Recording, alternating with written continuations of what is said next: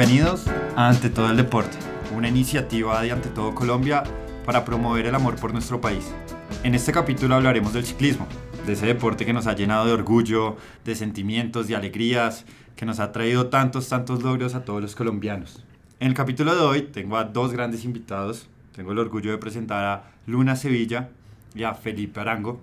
Luna es estudiante de contaduría pública y está aplicando para estudiar aviación. Felipe es politólogo y es escalador, además, y es ciclista aficionado, ¿verdad? Eh, Luna, ¿qué más? ¿Cómo vas? ¿Cómo va tu día? Muy bien, ¿ustedes cómo va todo? Muy bien, muy bien, todo perfecto. ¿Usted qué más, Felipe? Listo, ¿Cómo va? todo bien, todo bien acá, emocionado de estar con ustedes, poder hablar del ciclismo. Ojalá nos escuche mucha gente. Así va a ser, así va a ser.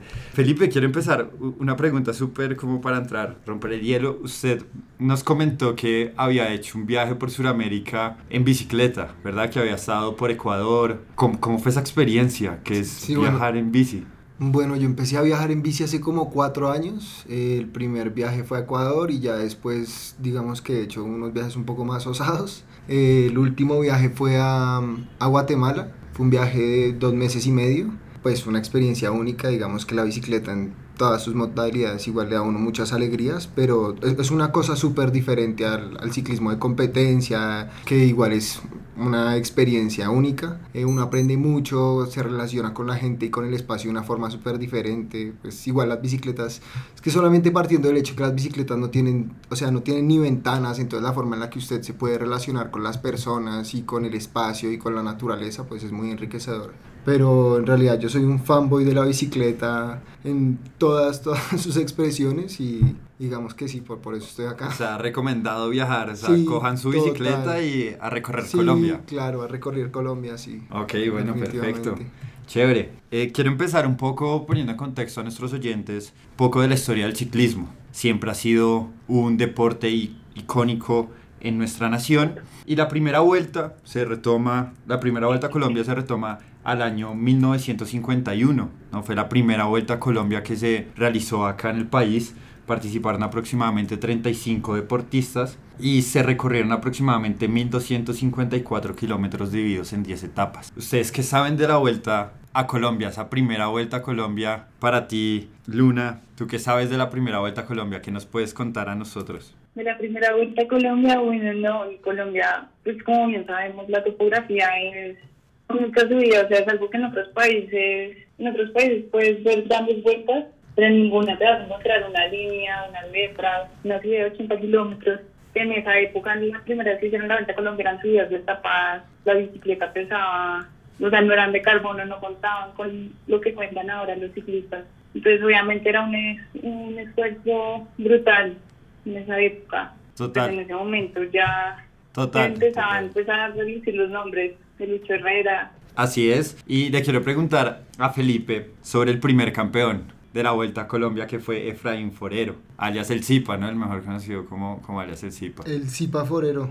Bueno, digamos que en general la, la- esos principios de- del ciclismo colombiano son mucho más turbios de lo que uno creería, o sea, no, no son, no, no están tan, no se ha escrito tanto sobre ellos tampoco.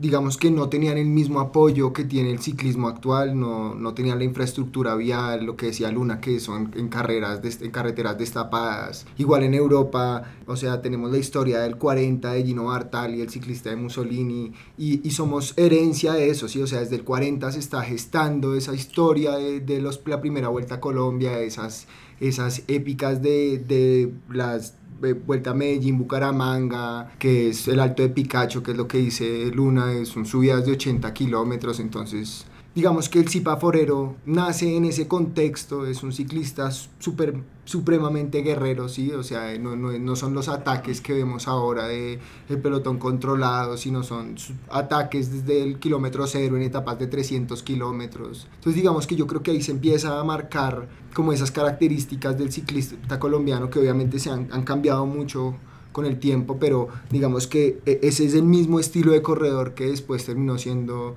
por ejemplo, Lucho Herrera o Fabio Parra, ¿no? Entonces, e- el, el indomable le decían a El indomable. Así es, así es. Era un ciclista que ganó mucho, ¿no? Ganó fue cuatro veces campeón del campeonato de Colombia de ruta, fue una vez campeón bolivariano de ciclismo de ruta también, así que ganó muchos premios y fue, digamos, el primer ciclista reconocido a nivel macro en el mundo. La Vuelta a Colombia me pareció muy interesante mientras investigaba. Tiene un contexto social, tiene una esencia que va más allá del deporte y de correr, y es todo lo que representa el ciclismo para los colombianos y como forjador de Estado, forjador de una nación. Entonces, mientras investigaba, pues me di cuenta que obviamente el ciclismo pudo acortar esas distancias que había entre las ciudades y la zona rural. En ese sentido, en los primeros objetivos que se le daban a la Vuelta a Colombia era mostrar un poco que Colombia estaba saliendo de un periodo de violencia crítico, porque recordemos que en 1951, tres años atrás, había sucedido el Bogotazo, este comienzo de la era de esa etapa de la violencia que conocemos acá. Entonces se trajo la vuelta a Colombia con el fin de mostrar que Colombia había apaciguado la guerra, se había acabado en cierta medida y que tenía la capacidad de tener una infraestructura buena, de poder transportar, pero eso no es así. Pues sabemos la historia que la violencia duró aproximadamente hasta 1975 y pues la violencia, las muertes, todo este tipo de cosas fueron muy, muy, muy dañinas para el contexto colombiano. Mientras estudiaba eso, dije, esto tiene un clic con la última vuelta a Oro y Paz. ¿No creen que es así? ¿No creen que la vuelta a Oro y Paz, que pronto la contextualizaremos un poco más, tiene ese mismo objetivo, mostrar a Colombia como un país donde la violencia está disminuyendo, se ha acabado y la, y la revolución industrial y de infraestructura que ha tenido Colombia lo lleva a mostrarse alrededor del mundo. ¿Tú qué piensas, Luna? Yo creo que sí, pues eh, hubo un momento en el que el ciclismo colombiano empezó con Nairo, Rigo, Esteban Chávez lo más alto del podio y eso unía al país.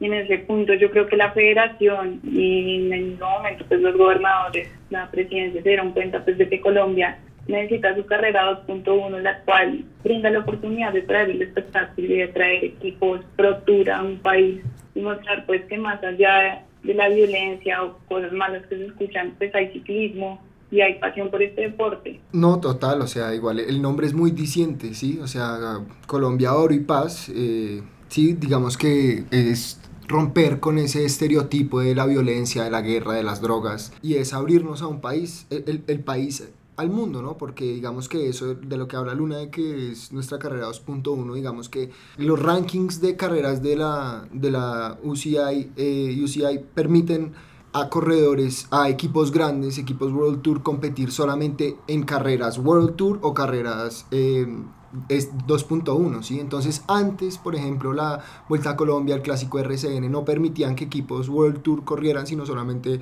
procontinentales y de, categorías inferiores. Entonces esto, pues claro, llama la atención del mundo entero, sí, además la fanática del ciclismo en todo el mundo ha, ido aumentando y que uno pueda aprender el televisor, el, sí, o, o, a, través de streaming en Turquía, en Tailandia, en Francia, en España, y uno pueda ver un país eh, donde hay un control territorial, ¿sí? donde hay infraestructura vial, donde hay policía acompañando a ciclistas de la talla mundial, ¿sí? porque no estamos hablando de que estaba Nairo, Río, Egan, que pues claro que son fuera de clase y que están corriendo en todo el mundo, pero también estábamos viendo, por ejemplo, a, la Philippe, que tuvo una temporada increíble este año, sí, la camiseta de puntos en el Tour de Francia, fue contendiente en el, en el Mundial de Ciclismo, que se ganó la flecha balona, entonces, claro, o sea, digamos que eso, esos empieza a llamar la atención del mundo y a poner los ojos sobre Colombia, y los comentarios fueron muy positivos, ¿sí?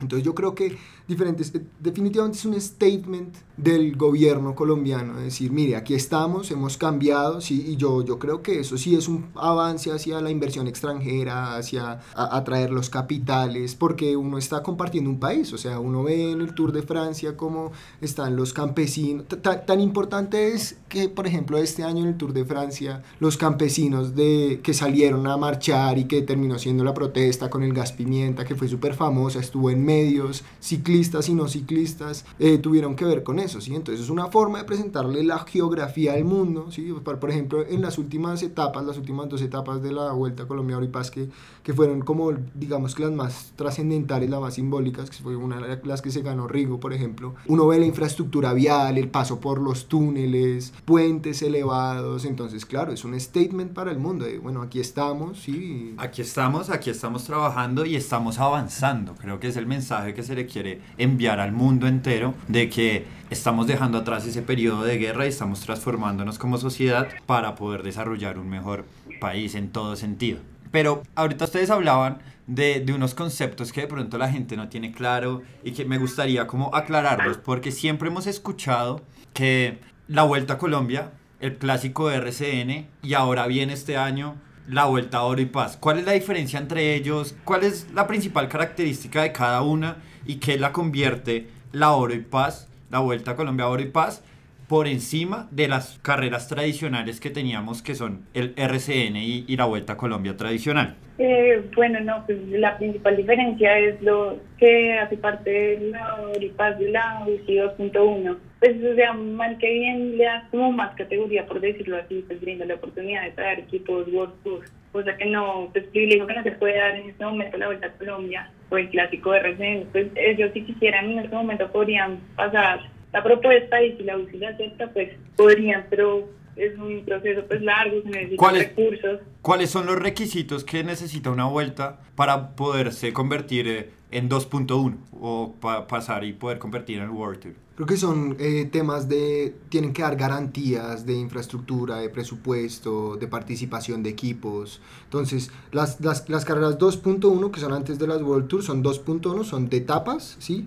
O sea, 2.1 es de varios días y 1.1 son carreras de un día. Y pueden participar hasta el 50% de equipos World Tour, ¿sí? Y los otros son profesionales continentales, continentales y selecciones nacionales. Y pueden haber regionales y amateurs, pero en el 2.2 y 1.2 no pueden haber equipos World Tour, ¿sí? Ok. Entonces, por ejemplo, eso fue lo, o sea, aquí garantizaron el Quickstep, estuvo el Sky, estuvo el, el, Education First Drapac y el Movistar, ¿sí? Que son escuadras profesionales, entonces, claro. Ok, digamos esto que estamos hablando y de estas carreras es un nivel muy profesional, ¿verdad? Es un nivel de competencia grande, de altura, pero me pregunto entonces y les pregunto a ambos, ¿qué se está haciendo desde Colombia para poder llevar a competidores al nivel profesional, ¿Qué se están haciendo en las, en las categorías inferiores, en las juveniles, para que verdaderamente sigamos siendo potencia en el ciclismo? Bueno, digamos que es una pregunta muy amplia, ¿no, Germán? Pero, pero digamos, yo creo que a, a, pesar de que han habido muchos avances, sí, igual tenemos que decir que nos falta mucho porque podemos ver, por ejemplo, para el Mundial del 2016, que fue el Mundial de Doha, nosotros renunciamos como selección a varios cupos eh, y eran, por ejemplo, de los junior, de sub-23, mujeres junior, sí, o sea, eran tres de mujeres junior, dos de hombres junior, uno de hombres sub-23 y muestra que en realidad no estamos mostrando ni Coldeportes ni la Federación Colombiana de Ciclismo está mostrando suficiente interés pues por, por las eh, futuras generaciones, ¿no? Digamos que hay equipos em, de privados, ¿sí? Como, y de ciclistas profesionales como el Esteban Chávez, el Benros Esteban Chávez, que se ha encargado de motivar a, este, a estos niños, a estos muchachos jóvenes, de, de que entrenen, de que cojan su bicicleta, de que compitan, organizan chequeos, eh, o como te comentaba, este caso, por ejemplo, de la selección de ciclones de Cundinamarca, que digamos que es son raros casos como de organización estatal en torno deporte. Entonces el alcalde dice que si no se vinculan a una escuela deportiva no pueden eh, matricularse. Y son colegios en los que hay niños que están matriculados a la escuela de ciclismo, ¿sí? Y está la oportunidad para niños y para niñas de que compitan y que participen. Pero digamos que en los departamentos y en los municipios con menos gobernabilidad tampoco hay tanto, digamos que acción en torno al deporte y menos a la bicicleta, pues que eso es un deporte caro, ¿sí? Y el otro tema es el velódromo Digamos que el hecho de que no hayan velódromos buenos, de calidad, eh, con acceso. Sí hay, o sea, porque no, no podemos, o sea, aquí en Bogotá hay, en Cali hay, en Medellín hay, pero... Pero siempre en las grandes ciudades. Sí, digamos que nos falta mucho, yo, yo siento que nos falta mucha fortaleza en el ciclismo de pista, a pesar de que hemos avanzado enormemente, ¿no? Pero pues, por ejemplo, uno mira a estos titanes del ciclismo británico y se formaron en pistas, ¿sí? Estamos hablando de Bradley Wiggins, de Simon Yates, estamos hablando del ganador del Tour de Francia de este año. Todos empezaron en la pista y, y pues digamos que aquí deberíamos aprender un poco de eso. Luna, ¿y tú cómo crees en tu rol como mujer que se está impulsando el ciclismo femenino para que se, verdaderamente se vuelva top a nivel mundial? El ciclismo femenino, pues siempre ha pasado que los deportes sobresalen normalmente más de masculino. Últimamente ya los equipos World Tour están sacando un equipo femenino y pues ya varias colombianas están corriendo en Italia y una chica corriendo en el Astana. Pero pues en este momento no sabría decirte qué se está haciendo para apoyar el ciclismo femenino. Pues ahora sé que actualmente Colombia va a sacar una vuelta a Colombia también UCI femenina, pues la cual es muy buena para las chicas mostrarse, o sea, pues en, en su país, mostrarse a grandes equipos de Europa, pero sí, pues no, no veo mucho apoyo hacia el ciclismo femenino. Las chicas normalmente se quejan de ello, de que no tienen patrocinadores, y toca pues costearse las propias vueltas a ellas. Y pues obviamente sí se nota la gran brecha que hay entre el ciclismo masculino y el femenino en el país. Y creo que nosotros tenemos como colombianos grandes referentes en el ciclismo femenino y que no han pasado desapercibido. Tenemos a Mariana Pajón, medallista olímpica. Tenemos también a María Lucía Calle. Exacto. Ella fue una referente y verdaderamente uno le gustaba ver los olímpicos porque ella competía y lo daba todo y pues ganó la medalla, ¿no? Entonces es, es un poco discutible que sabiendo que tenemos tanto potencial en el ciclismo femenino que no lo apoyemos que la federación, si bien siento que se está dando pequeños pasos, todavía no se haya puesto, por así decirlo, la 10 para verdaderamente impulsar competencias, para verdaderamente posicionar al ciclismo femenino a nivel mundial. En el momento en el que se impulsa el ciclismo femenino seríamos igual referente mundial. Sí, total. definitivamente, digamos que ahorita bueno, hemos visto, hemos visto cómo ha avanzado el ciclismo femenino a pesar de todo, o sea, porque está Liliano Moreno, Jessica Parra, Diana Peñuela, Ana Cristina Sabinauria, ya las, las vimos a todas lucirse en el Mundial ahorita en Innsbruck. Digamos que eh, Erika Botero quedó de décimo segunda en el Mundial Juvenil, ¿sí? Ana Cristina Zanabria estuvo en fuga durante yo no sé cuántos kilómetros, o sea, más de 80 kilómetros en fuga y estuvo dándolo todo, eh, con la bandera de Colombia en las espaldas, claro, y digamos que eso nos da sí es un buen aliciente de lo, que, de lo que está pasando con el ciclismo colombiano. Digamos que el tema del ciclismo femenino en general en todo el World Tour es, es impresionante porque ahorita sacó para el año entrante hay un salario mínimo para las ciclistas femeninos que antes no habían en World Tour. Obviamente está fijado a los topes de, de los hombres, ¿sí? o sea, es el, el salario mínimo que pueden tener las, las selecciones hombres de procontinentales, es el salario mínimo de la, así como de una categoría inferior, pero digamos que hace unos años el 30% de las ciclistas mujeres World Tour estaban corriendo eh, sin un sueldo, ¿sí? Entonces digamos que yo, yo siento que sí se ha avanzado, digamos que empezó el, el Giro Rosa, el, el Course de Le Tour, y hay carreras pues que cada vez las están motivando más, pero aquí en Colombia, eh, bueno, está la Vuelta a Colombia Femenina, que Ana Cristina Zanabria se la ha ganado tres veces, creo, o sea, y los campeonatos contra reloj también, pero falta, falta un apoyo. Creo que en el, 2000, el 2016 hubo un rifirrafe con el director de la selección Colombia eh, de ciclismo y una ciclista, precisamente porque le estaba diciendo que, que como no como no había tanta afluencia de ciclistas femeninas, entonces era muy difícil conseguir los permisos para, para las carreras, ¿no? Y poder participar y verdaderamente llevar al deporte. Y llevar al deporte allá, pero entonces ya le, le estaba diciendo, claro, pero si fuera para un desfile de moda, seguramente consiguen los permisos de circulación y lo que sea en cualquier momento, ¿sí? Entonces es un problema también de prioridades en realidad, de qué tanto le está metiendo la ficha a los directivos y los directivos de la federación y los directivos de Coldeportes para pues para, poder impulsar y llevar, llevar al, siguiente escalón el deporte el ciclismo femenino al, a, a, nivel mundial. Pero definitivamente se están dando pequeños pasos y creo que, digamos, esto no es solo en el ciclismo, eso es en todas las esferas de, de la sociedad colombiana en donde la mujer está obteniendo y está escalando un rol cada vez más alto y un papel protagónico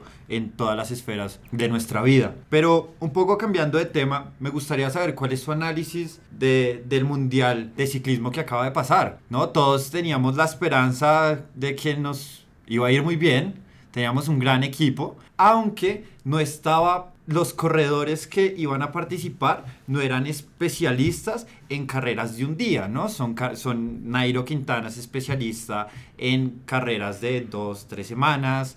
Eh, Rigo sí se puede decir que es un poco más especialista en el tema de carreras de un día, pero ¿cuál es su balance? ¿Tú qué piensas, Luna? Pues yo creo que llevábamos un gran equipo para el Mundial, eh, pero al mismo tiempo llevábamos grandes competidores, grandes rivales como pues, Alejandro Valverde, Alaphilippe, sí. que pues ellos son explosivos en un final, tienen fondo. Para mí el favorito de la selección era Sergio Luis Senado.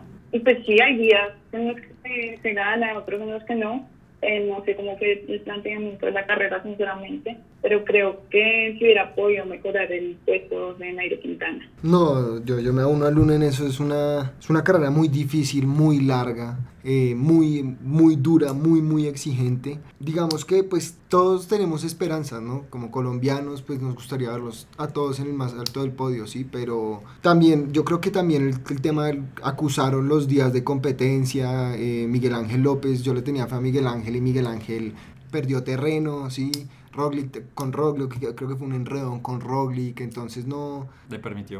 Sí, no, no se le dieron las cosas. Eh, pero, pero bueno, igual, pues ver al Bala ganar también es una cosa muy emocionante. Además, ella tiene sus años, ¿no? Sí, ya, 38 años, ya 15 años compitiendo. Es una cosa loca. Una cosa loca y estando siempre en el top. Sí. Entonces, unas felicidades inmensas para Alejandro Valverde. Quiero preguntarles algo distinto a lo que se venía llevando en el programa y, que me gustaría preguntarles si ustedes usan la bici como medio de transporte en su vida diaria, en el día a día. Sinceramente apoyo el uso de la bicicleta, pero considero que pues a nivel nacional nos falta cultura. las personas tiran el carro, otra gente es amiga de lo ajeno, entonces pues en el momento no, no la uso como medio de transporte. Tienes toda la razón, ¿no? La falta de cultura, la falta de seguridad también para los ciclistas, tanto como de que no me vayan a robar cuando me estoy desplazando de X destino a X destino. Y también el tema de los carros es un, es un tema complicado, ¿no? También no hay, no hay ese respeto por el ciclismo, por el ciclista.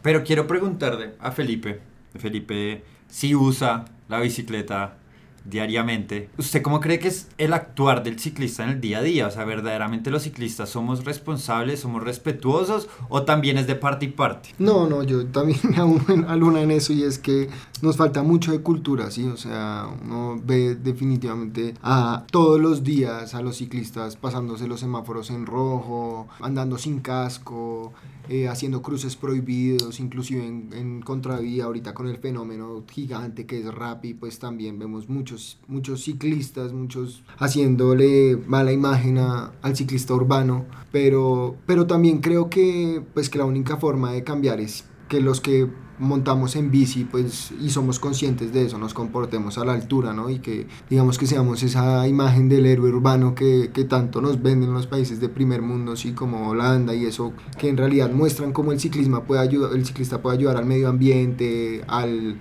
al transporte urbano, a descongestionar las calles. La calidad de vida misma del ser humano. Claro, totalmente, totalmente de acuerdo. Entonces sí, claro que se hacen sacrificios en lo que dice Luna, es peligroso, digamos que uno no puede andar por la noche con la bicicleta por ahí, pero digamos que yo creo que en, medida, en la medida de lo posible y si uno lo puede hacer responsablemente, sí, digamos que se está ganando un punto en calidad de vida, ¿no? No es estar metido en los trancones, en transporte público o en un eh, carro particular, digamos que siempre es... Y con los trancones de, de, Colombia. claro. No, de Bogotá y Colombia en general. Es, es, imposible, sí, es como mejorar la calidad de vida, estar feliz, llegar a su casa relajado, llegar más rápido en algunos casos, ¿no? Pero bueno, quiero terminar con esta pregunta.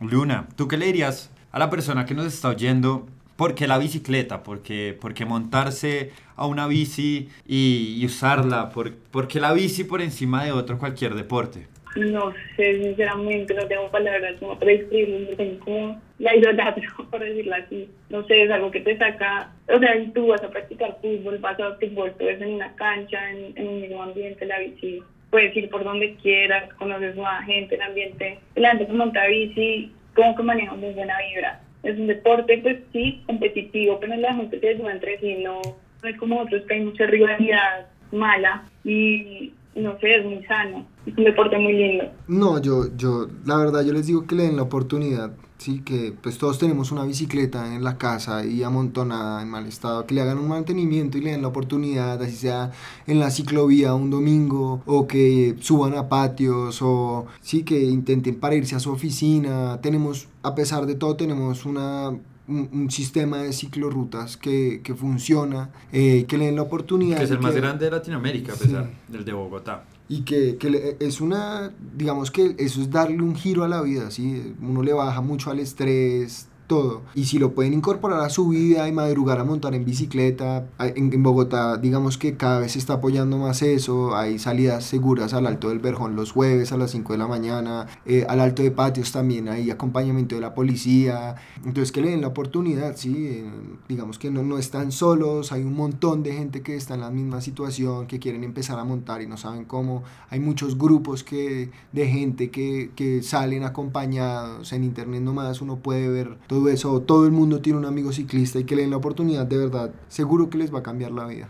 Así es, así es, así es. es dar la oportunidad al deporte en general y quiero concluir primero que todo dándole gracias a Luna por asistir, a Felipe por asistir. Verdaderamente esto es un espacio maravilloso que tenemos que expandir, no solo en este tipo de espacios de podcast, sino conversatorios y entender que el deporte es una salida a muchos problemas entender que el deporte nos puede cambiar la vida, nos puede alejar de distintos aspectos negativos como por ejemplo son la drogadicción, alcoholismo, la depresión. Entonces, esta es una iniciativa que queremos emprender, queremos demostrarle a Colombia entera que el deporte es una forma de cambiar la realidad, de que se animen, de que practiquen el deporte, sea cual sea, de que seguro muchas cosas positivas van a venir para su vida. Seguro que con el deporte Colombia se va a transformar y nuestra realidad y la realidad de muchos jóvenes va a ser diferente. Así que nuevamente muchas gracias, gracias Luna.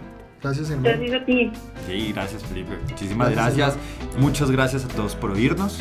Recuerden estar pendiente del próximo episodio de Ante todo el deporte. No olviden compartir, dar like y hacer deporte, que es lo más importante. Muchas gracias.